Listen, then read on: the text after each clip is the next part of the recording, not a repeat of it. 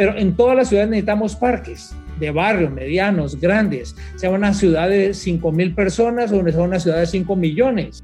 Y por supuesto, encontrando los puntos de enlace para que podamos ir conectando y generando un sistema de parques. Pero los niños hacen ejercicio jugando. Y lo fundamental es que resultan los espacios públicos para la construcción de ciudadanía, para el desarrollo local y territorial, para la sustentabilidad de nuestros entornos y sobre todo para la participación ciudadana. Establecer espacios públicos de escala metropolitana que no sean seguros, accesibles e integrales para toda la ciudadanía. En esta norma aclaramos cuáles son todos los espacios públicos que existen, eh, cuáles son sus clasificaciones. Este es el episodio 54 de Podcast Parques y es la segunda entrega del top 10 de los episodios más descargados y vistos dentro de los diferentes distribuidores de podcast y dentro de Conexión ANPR. En este episodio y en esta entrega vamos a revivir los mejores momentos del lugar número 5 al lugar número 1 Quédate con nosotros que seguimos celebrando octubre, el mes de los parques en América Latina. Comenzamos. Estás escuchando Podcast Parques, donde encontrarás tips, consejos y las mejores prácticas probadas por expertos internacionales. Esta y cada semana. Ahora con ustedes, su anfitrión, Luis Roman. Tuvimos la oportunidad en la entrega pasada, como lo comentábamos en el inicio de este episodio, de poder recorrer del lugar número 10 al lugar número 6 y vamos a entrar de lleno a el lugar número 5. Este le corresponde al episodio número 32 y son las reflexiones magistrales desde Congreso Parques. Esto sucedió y es un pequeño recuento de las conferencias que tuvimos eh, durante el Congreso de Guayaquil, Congreso, segundo Congreso Sudamericano de Parques urbanos desde la ciudad de Guayaquil, donde nos acompañaron grandes conferencistas magistrales. Te vamos a dejar en las notas de este episodio también las ligas directas a estos eh, cinco lugares que vamos a recorrer durante esta entrega para que si no tuviste oportunidad de escucharlas o leer las notas, tengas un acceso directo a esto, que estos son los mejores ranqueados. Vamos a empezar entonces con este número 5, que son seis reflexiones magistrales desde Congreso Parques, episodio número 32. Así es como hemos venido haciendo nuestras ciudades en los últimos 40 años. No hay parques, no hay aceras, banquetas, no hay árboles, eh, no hay ciclovías, no hay dignidad para las personas. En lugar de hacer parques, estamos haciendo parqueaderos para autos. Es absurdo que esto sea el resultado de las ciudades. Imagínense los niños, los ancianos, las personas con discapacidades que no encuentran árboles, ni parques, ni aceras. Dependen de una persona con auto hasta para salir a comprar un helado. No pueden ir a un parque sin que alguien los lleve. Entonces, los últimos 40 años han sido definitivamente malos, con muy contadas excepciones como de acupuntura. La realidad es que necesitamos mejorar las ciudades que tenemos hoy, necesitamos crear nuevas, debemos crear las ciudades radicalmente diferentes planearla radicalmente diferente y administrarla radicalmente diferente. Y además ir planteando cómo el río puede no solo, en vez de que el concepto es que la ciudad deje de contaminar el río, sino más bien que el río nos ayude a limpiar la ciudad. Y es una forma de también generar que esos pequeños corredores biológicos que están constituidos alrededor del río puedan eventualmente extenderse como si fuera una mano extendiendo sus deditos, enlazando los diferentes parques y áreas verdes de la ciudad.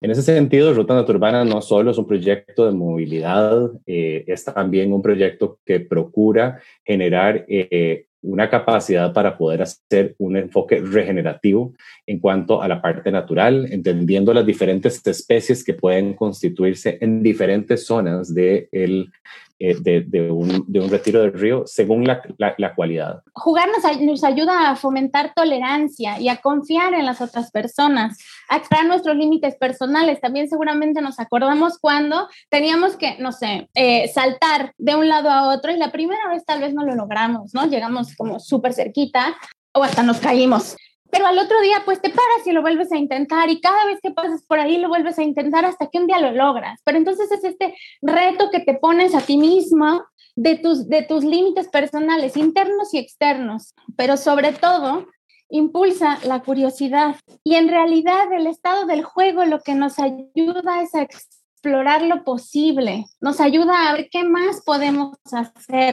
Siempre la imaginación ahí está en constante exploración. Que el 56% de las niñas y los niños en el mundo pasan menos tiempo en exteriores que los prisioneros de máxima seguridad en Estados Unidos. Lo que sucede es que nuestra población sigue creciendo y para el 2030 el 60% de la población urbana tendrá menos de 18 años. Y más o menos para esas fechas tendremos más de 70 millones de niñas y niños menores de 5 años con sobrepeso y obesidad.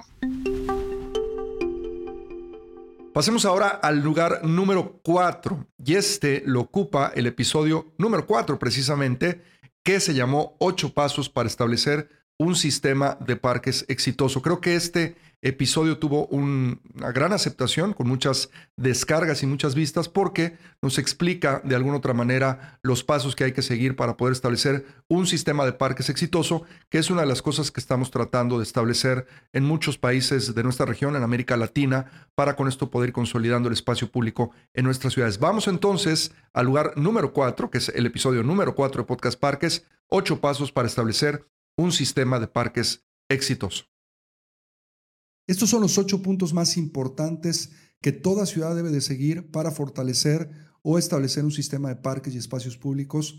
Debe de comprometer a todos los ciudadanos en la conformación de los espacios. Debe de conectar fácil y rápido a pie, en bicicleta y en transporte público con todos los elementos del sistema.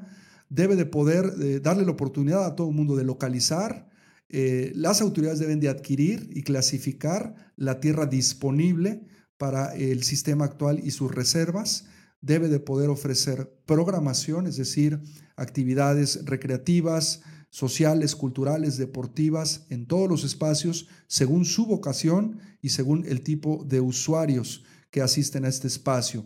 Eh, número cinco, debe de crecer de manera sostenida, saludable y resiliente nuestro sistema eh, el número 6 debe de mantener y proteger los espacios que hay en el mismo, crecerlos también. Debe de haber una parte de sostenibilidad financiera donde eh, lo que se planee, eh, diseñe y construya se pueda mantener solo y al final debe de institucionalizarse.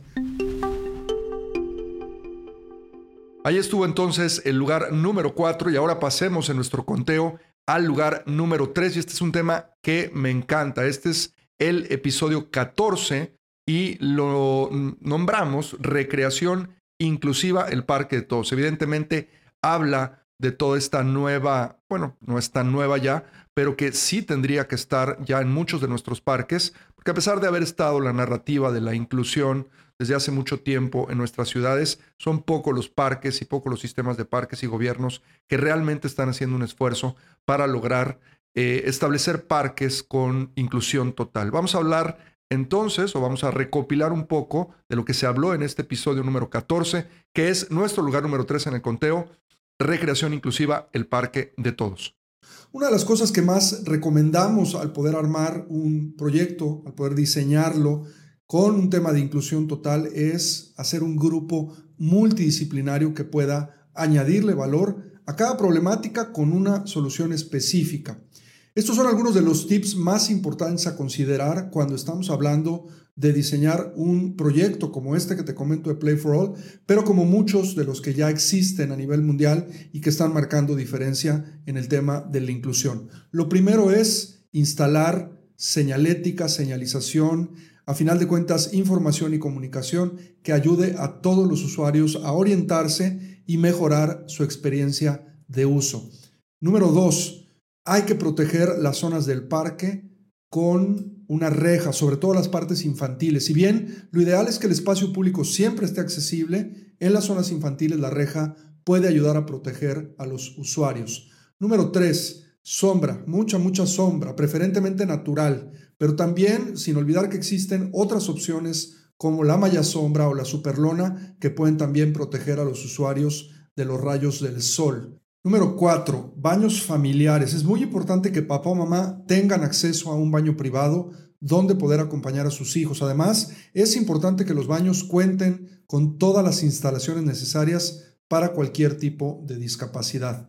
El número 5 crear zonas de picnic o de alimentos. El tener un espacio de convivencia con la familia es fundamental y las personas con algún tipo de discapacidad pueden valorar mucho la convivencia al aire libre con otros miembros de su familia o de la comunidad si es que tienen también instalaciones para hacer esto.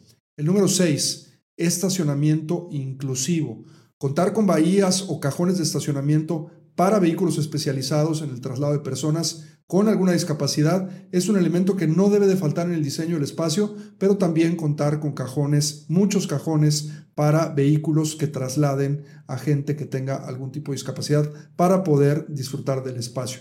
Y finalmente el número 7, no permitir acceso a las bicicletas, sobre todo en las zonas donde los usuarios estén confinados. Es muy peligroso que una bicicleta pueda golpear a algún niño o lastimar.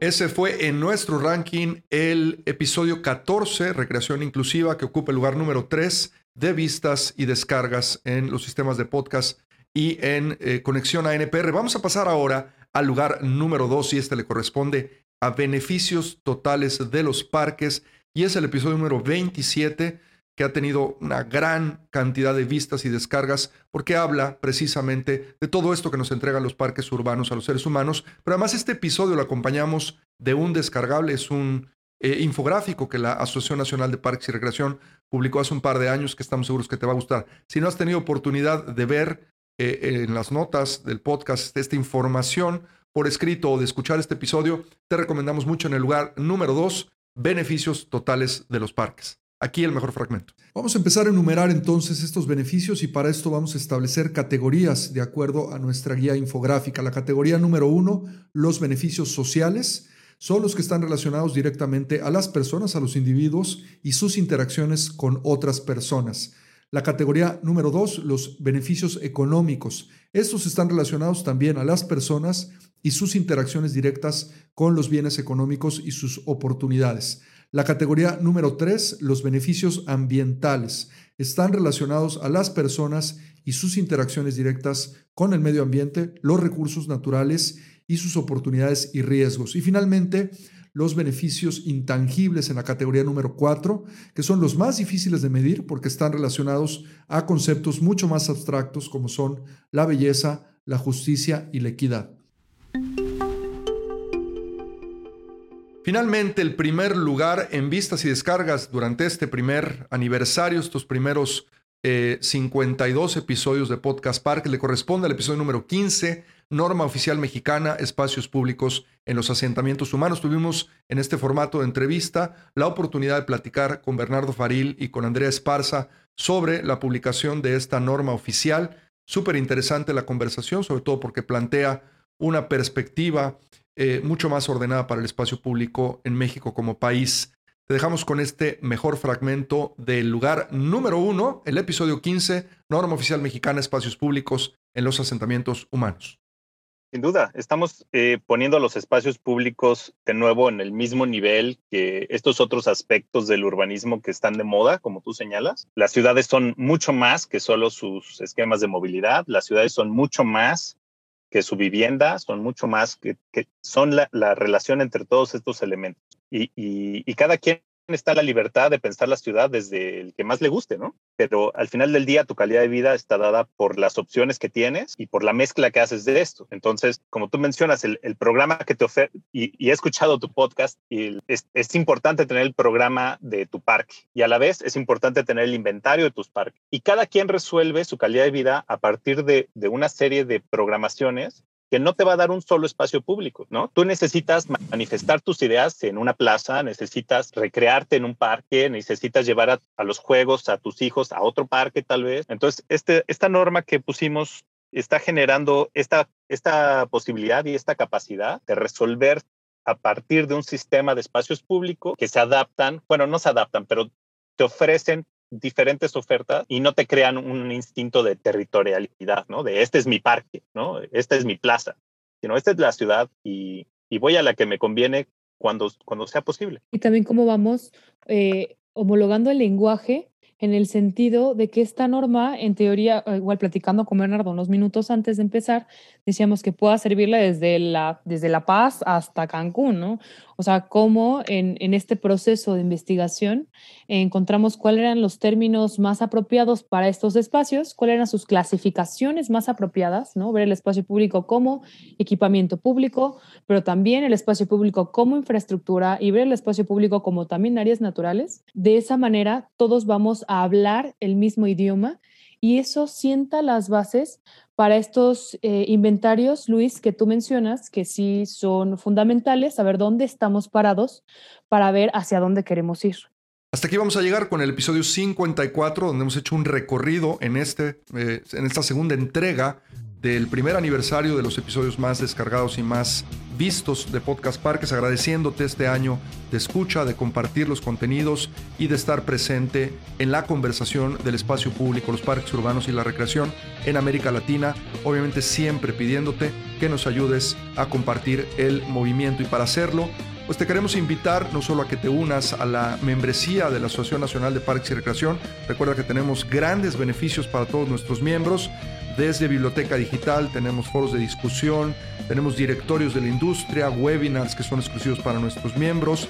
Próximamente estaremos ya empezando con la Academia Parques para ofrecer cursos, certificaciones menores y la certificación para profesionales en parques y recreación.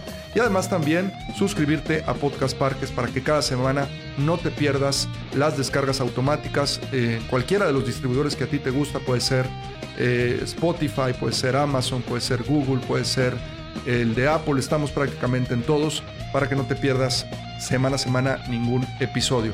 Nos escuchamos la próxima semana en otra emisión más de Podcast Parques. Nuestro podcast ha terminado. Te recordamos visitar nuestro sitio web www.anpr.org.mx y seguirnos en redes sociales como arroba ANPR México.